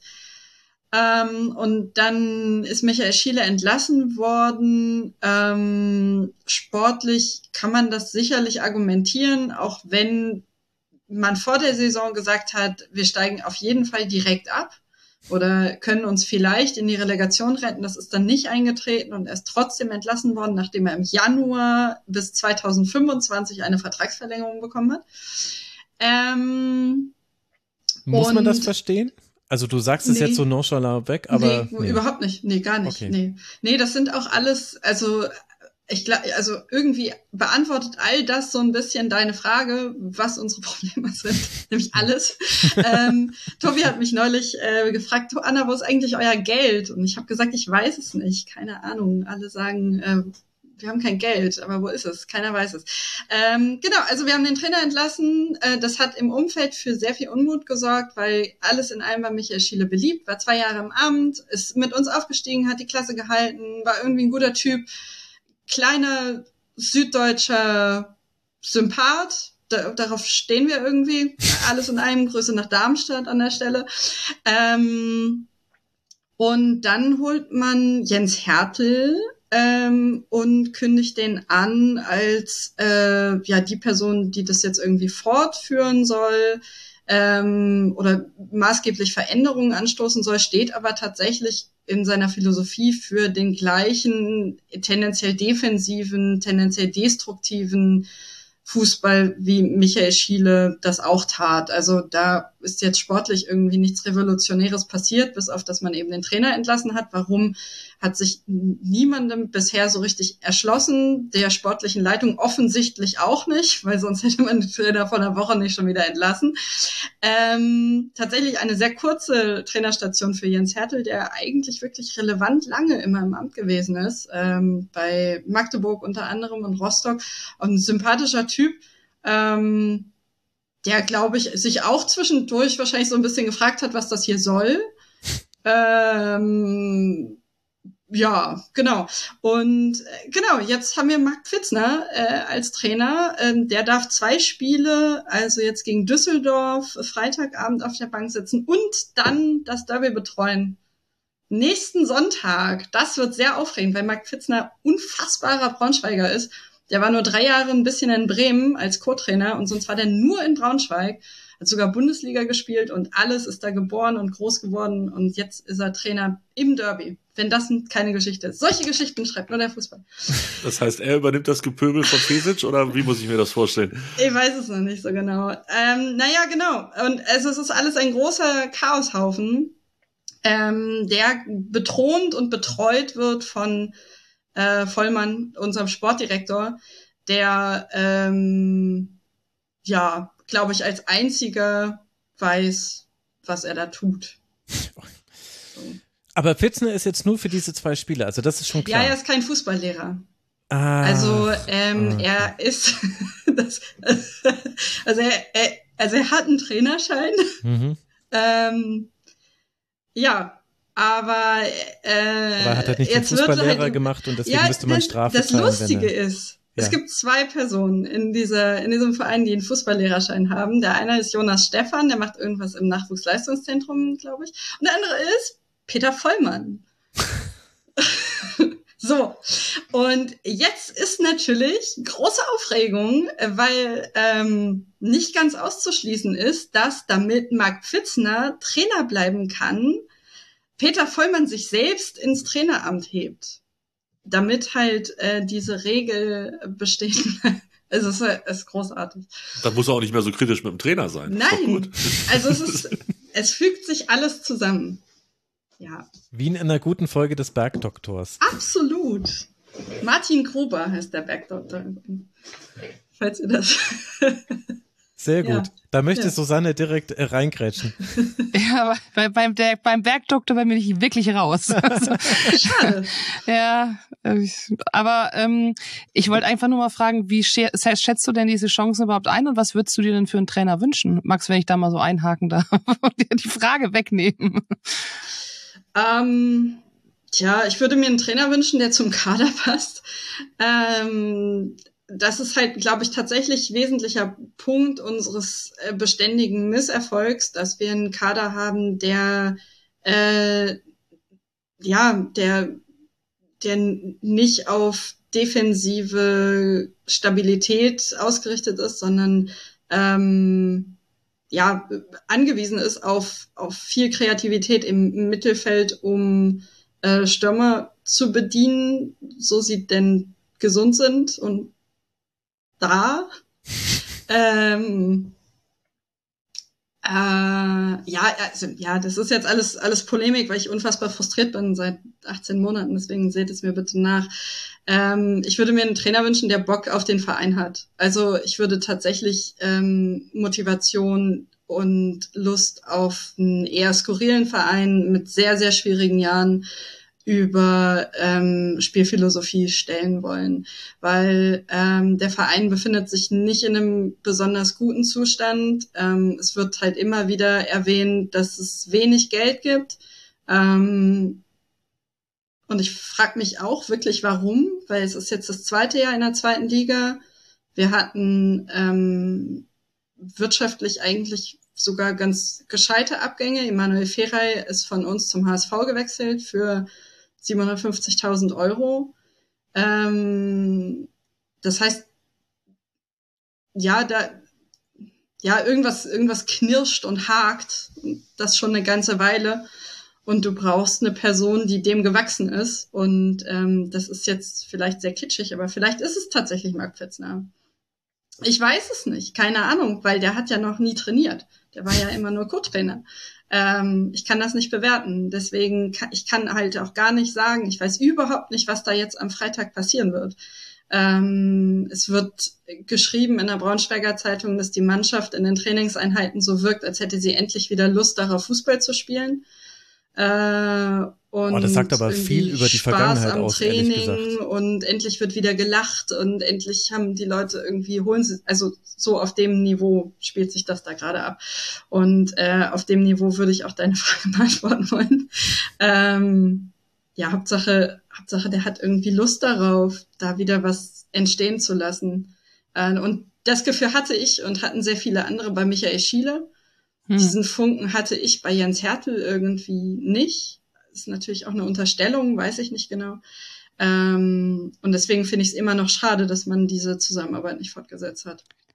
Das ist übrigens, übrigens etwas, was, glaube ich, den VfL auch letzte Saison stark gemacht hat und auch diese Saison immer noch so ist, dass man, dass, dass Schweinsteiger dieses verkörpert, dass er so Bock auf diesen Verein hat und dass er auch nicht irgendwie über irgendwelche Trainingsbedingungen schimpft und äh, dass es da an am Trainingszentrum irgendwie blöd ist und dass sie dann vielleicht ja zu dem Platz dann immer dahin fahren müssen. Der ist zwar gut, aber dann immer die, diese Fahrt und so weiter, sondern dann setzt er sich da irgendwie ja in Bulli und sagt so, Leute, wir fahren da jetzt rüber und wir machen das und, und nimmt irgendwie die alle mit und das ist wirklich eine, eine, eine Geschichte, wo man sagen muss, dass er, dass er das halt geschafft hat und das ist, glaube ich, wirklich, äh, was du gerade gemeint, was du gerade erzählt hast, ist wirklich wichtig, dass man so dieses Gefühl von dem Trainer hat, der das auf die Mannschaft auch überträgt, ne? Und gleichzeitig hast du aber auch schon, Anna, mit dem Abgang von Ferrei ja vielleicht auch einen Hinweis darauf gegeben, warum es eben mit der Kreativität in dieser Saison noch nicht so weit her ist. Du hast gesagt, der Trainer sollte eben zu diesem Kader passen. Wer ist denn im Kader noch da, der solche Dinge tun kann, wie eben Pfarrei, also eben offensiv mal eine Idee haben. Mm. Ja, wir haben eigentlich ein ganz spannendes Mittelfeld mit Janis Nikolaou, das ist unser Kapitän, ähm, und Danilo Wiebe. Und das sind auch Punkte, also dahin führt mich Danilo Wiebe, die jetzt in den letzten Spielen so ein paar Fragen aufgeworfen haben, weil der eigentlich ein also ins Mittelfeld gehört, aber in der rechten Aus auf der rechten Außenverteidigerposition gespielt hat und niemand so richtig wusste, warum. Also viele Spieler auf Positionen gespielt haben, auf die sie nominell eigentlich nicht gehören und sowas kann mal funktionieren oder aus der Not geboren heraus nachvollziehbar sein, war es jetzt aber zuletzt eher eigentlich nicht. Ähm, und ich glaube, wenn du dieses tendenziell schon vielversprechende Mittelfeld zusammenwachsen lässt und zusammenspielen lässt, dass das zum einen für Stabilität sorgen könnte, weil ähm, du vor drei Stunden zum Beispiel auch einen Innenverteidiger geholt hast, der vielleicht die Viererkette so ja, sortieren könnte mit Ermin Bikacic, der vereinslos war, nachdem er ein paar Jahre in Hoffenheim gespielt hat. Ähm, also auch hier ein kleiner Hoffnungsschimmer in Richtung Kader, ähm, der geschwächt aus dem Sommer kam nach den Abgängen von Feray, Di Medina und Benkovic. Ähm, Und äh, ja, dann ja natürlich, wenn man den Blick Richtung offensive Mittelfeld äh, beziehungsweise Offensive richtet, ja, liegen so ein paar Hoffnungen ähm, in Florian Krüger, der zu uns kam. Da wurde auch kolportiert, dass Hannover 96 an dem interessiert gewesen sei. Also durchaus irgendwie eine qualitativ erstaunlich hohe Range. Ähm, ich hoffe, dass der so ein bisschen in Form findet oder noch mehr zur Form findet. Der ist halt jetzt ganz neu im Kader. Ähm, braucht vielleicht so seine Zeit, um sich da zurechtzufinden. Robin Krause ist absolut wichtiger Akteur durch äh, sein Auftreten, seine Emotionen, sein immer wieder reinarbeiten und reinkämpfen. Ähm, genauso wie Fabio Kaufmann, der vielleicht nicht immer mhm. das glücklichste Füßchen hat auf der einen Seite, aber der irgendwie beständig wütend ist über diese furchtbare Situation, in die sich der Eintracht befindet. Und äh, das schätze ich sehr, weil ich glaube, äh, dass, dass vielen von uns einfach die Energie inzwischen fehlt, diesen Mut irgendwie aufzubringen, äh, diese, diese Wut irgendwie aufrechtzuerhalten, dass sie aber wichtig ist, um sich da unten rauszuarbeiten. Was halt einfach fehlt, ist ein Stürmer. Den haben wir. Der ist Anthony Ucha. Der hat sich verletzt im Spiel gegen Nürnberg. Ähm, das war so unser einziges kleines Hoch. Wir haben gegen Schalke gewonnen. Dann zwei Unentschieden. Beim zweiten Unentschieden, das war das 2-2 zu Hause gegen Nürnberg, hat er sich die Schulter verletzt und seitdem haben wir nur noch verloren.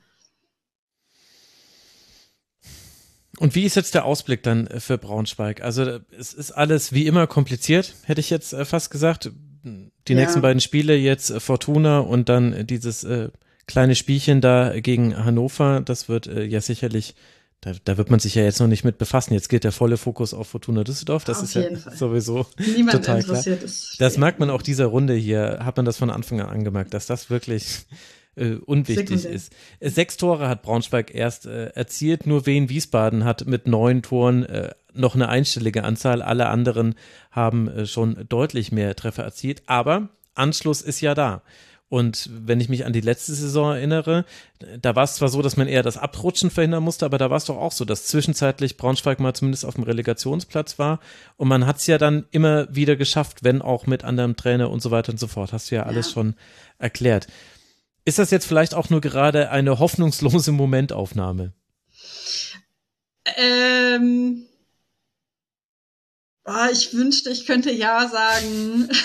Es geht dir nicht über die Lippen, hat gemerkt, wie du kennst. Es geht mir nicht so richtig über die Lippen, muss ich sagen. Ich kann halt wirklich überhaupt nicht einschätzen, was jetzt passiert. Ich weiß es wirklich nicht, weil ich keine Ahnung habe, welcher Trainer geholt wird. Mhm. Ich habe den Eindruck, dass irgendwie sind noch Gelder aufgetan worden, weil sonst holst du auch einen Ermin nicht einfach so dann nochmal zurück. Also der spielt ja auch nicht umsonst. So Herzensangelegenheit, die Stars so, alles schön und gut. Ähm ich finde einfach, dass dieser Sportdirektor wirklich nicht mehr da sein sollte, um um einfach langfristig meine Idee zu entwickeln, weil lieber steige ich mit einer langfristigen Idee ab, als dieses, als dieses langsame Sterben irgendwie Jahr für Jahr zu ertragen. Es ist wirklich, wirklich schwierig. Ähm, ja, äh, was gibt uns Hoffnung? Ja, ich, ich weiß es nicht, keine Ahnung. Also es hängt wirklich total von dem ab, was jetzt passieren wird. Weil unter Jens Hertel hatte ich gesagt, da ist keine Entwicklung in den letzten drei Monaten passiert. Ähm, unser bester Spieler steht im Tor, unser zweitbester Spieler ist bis Weihnachten krank. Ja. Und jetzt mal gucken. Also ab und zu gibt es Spiele, in denen erstaunlich viel funktioniert, in denen es auch spielerisch absolut ansehnlich ist, irgendwie sehr attraktives Kurzpassspiel, ähm, viel funktioniert, nur die Tore nicht fallen. Äh, und wenn jetzt diese berühmt-berüchtigte Spielfreude vielleicht wirklich wieder Einzug erhält und die jungen Spieler Selbstbewusstsein gewinnen und noch mehr irgendwie sich an diese Körperlichkeit in der zweiten Liga gewöhnen, ja, ja, ja, vielleicht. Keine Ahnung. Ich muss sagen, ehrlich gesagt, äh, also ich meine, ich kannte schon deine Meinung und du warst ja auch zuletzt im Rasenfunk, hast ja auch kein Blatt vor den Mund genommen, aber äh, der Begriff langsames Sterben, der hat mich jetzt äh, schon ein bisschen unvorbereitet getroffen, muss ich sagen, mhm. weil ist nicht eigentlich Braunschweig jetzt die letzten zehn Jahre da, also immer am selben Ort, nämlich irgendwo zwischen zweiter und dritter Liga. Und natürlich fühlt sich das an, anders an, wenn man so eine Saison erlebt und das zwischendurch dann auch in der dritten Liga mal nicht so gut aussieht, aber man dann schafft man den Aufstieg und so weiter und so fort. Aber eigentlich hat sich doch da so allein von der Tabellensituation her gar nicht so viel verändert. Ich gucke, der Aufstieg aus der Regionalliga war 2007, 2008, seitdem immer dritte oder zweite Liga. Ja, ja, ich glaube, diese zehn Lieberknecht-Jahre, ähm, das hat uns einfach, das hängt uns immer noch so ein bisschen nach, weil das einfach so die große Liebe ist, ähm, an die seitdem nichts mehr rangekommen ist. Euer Und du Jürgen denkst Klopp. aber, es ist halt so, wir tindern halt im Moment, aber es funktioniert nicht. Ähm, und äh, wir haben immer noch so ein bisschen Liebeskummer und ähm, klar, es ging auch schon wesentlich schlechter. Wir sind halt wirklich fast in die Regionalliga abgestiegen. Ähm, das war einfach unfassbar knapp am letzten Spieltag mit irgendwie einem Torunterschied gerade so die, die Klasse gehalten in der dritten Liga. Insofern ist es verhältnismäßig okay. Und du merkst halt den Braunschweigern so einen gewissen Pragmatismus an. Ne? Also du gehst halt hin und steigst da ab und es findet, klar, so wir sind alle genervt und wir hätten es gerne alle anders, aber so richtig schlimm findet es, glaube ich, inzwischen noch keiner mehr, weil ist halt die Eintracht. Aber was mir halt fehlt, ist die Idee. Also das, was Susanne gerade erzählte, wofür steht der Verein? Ähm, was ist die langfristige Idee, auch davon abgesehen, dass man sagt, man will die Klasse halten? Und da fällt mir leider im Moment nicht so richtig viel zu ein. Hm. Und das ist halt, das, das tut schon ein bisschen weh. Und das ist das, von dem ich halt gehofft habe, dass es vielleicht unter Schiele wieder wachsen kann, dass du halt an Eintracht Braunschweig und an irgendwas denkst. Und ähm, das stellt sich halt irgendwie nicht ein. Aber immerhin wissen wir jetzt, wie die Bergdoktor-Folge zu Eintracht Braunschweig heißen würde. Tindern gegen Lieberknecht-Kummer. Das ist ja. Komm, ich nenne die ganze Folge so. Was, So. was soll's? So, So ja, nenne ich. so ist es. Ja. Ihr drei, das war sehr, sehr interessant, äh, amüsant äh, und äh, zum Teil richtig emotional. Das hätte ich gar nicht erwartet zu dieser späten Stunde. Äh, es hat unheimlich Spaß gemacht, mit euch dreien auf eure Vereine zu blicken und jedes einzelne Segment hätte hier noch eine Stunde länger gehen können. Ganz, ganz herzlichen Dank euch drei. Danke, Anna Lautenbach. Ich äh, drücke dir die Daumen, dass du wenig äh, Liebeskummer mit Eintracht Braunschweig ertragen musst in den nächsten Danke Wochen. für die Einladung, Max. Danke, Susanne und natürlich danke, Tobi. Ja, dann müssen wir jetzt auch als nächsten Tobi äh, danken, äh, dem, äh, der schon in zwei Wochen äh, sich so auf dieses Derby freut. Und ich bin so gespannt. Ich meine, ihr wisst ja noch viel besser als ich, aber es sind schon so viele lustige Dinge passiert, auch unerwartete Dinge äh, rund um diese Derbys. Aber erstmal danke dir, Tobi, dass du hier mit dabei warst und äh, mit deiner Podcast-Stimme auch hier im Rasenfunk vertreten warst. Danke für die Einladung, danke euch dreien und äh, ich hoffe, ich konnte die Stimmung so ein bisschen nach oben treiben mit, mit meiner zwar neuen und irgendwie noch ungewohnten Euphorie, aber zumindest mit guter Laune, was den Blick auf die Tabelle angeht. Ja, wer hätte gedacht, dass ich dich mal als gute Laune-Onkel zu irgendeiner Sendung einlade? Aber hey, ich meine, wir sind jetzt im zehnten Jahr, da, irgendwann musste das auch mal passieren. Also, Es muss sich auch was ändern. Ist es muss sich aber auch wirklich was ändern. Und ganz, ganz herzlichen Dank, es war ein fantastisches Debüt. Susanne Vetter, vielen, vielen Dank, dass du hier mit dabei warst und natürlich allen nochmal empfohlen, Brückengeflüster, da können wir dich viel ausführlicher noch holen. Danke dir, liebe Susanne. Ja, euch auch als, äh, euch auch, jetzt habe ich mich nochmal verhaspelt zum Schluss. Euch auch allen noch einen schönen Abend und äh, ja, danke für die Einladung, Max, für das Debüt. Und äh, ja, ich wollte nur sagen, das Derby steht an, aber Anna danach äh, spielt dann der VfL in Braunschweig, ne? Und ähm, vielleicht Ja. sehen wir uns ja dann mal live vor Ort. Ja, das, das hängt vom Derby und von, von, von, von Tobis Trinkkraft und der, der. November, Anna, der November ist wirklich ne, in Hannover zu Hause gegen Osnabrück und dann Ich beim möchte- HSV. Das ist, ein- ich- das ist November, wie Ja. er im Buche Ich steht. möchte Herrlich. nicht darüber sprechen. ich freue mich auf die nächste Bergdoktor-Staffel.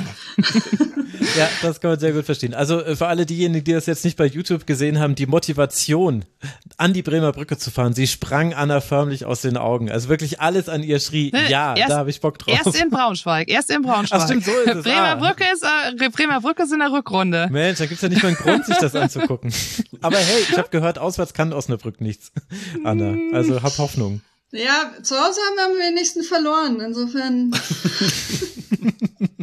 Okay, Wir, also wir sprechen uns danach oder davor. Eben, genau. Und bevor das jetzt hier in der Therapiesitzung ausartet, äh, So. danke ich euch dreien nochmal und ich danke natürlich auch euch, lieben Hörerinnen und Hörern da draußen, ganz herzlichen Dank für eure Aufmerksamkeit. Empfehlt diese Folge bitte weiter, sagt anderen, dass es dieses Ligatour-Format gibt. Ihr wisst ja, wir sprechen über die europäischen Ligen hier, über die zweite Liga und das eine oder andere wird auch in den nächsten Wochen hier noch so noch mit reinkommen. Danke für eure Aufmerksamkeit, danke für euren Support. Rasenfunk.de slash supportersclub und kiosk.rasen.de sind die wichtigen URLs dafür. Und ansonsten schaut auf rasen.de, was es sonst noch so gibt bei uns. Macht's gut, bis bald. Ciao. Das war der Rasenfunk. Wir geben nun zurück in die angeschlossenen Funkhäuser.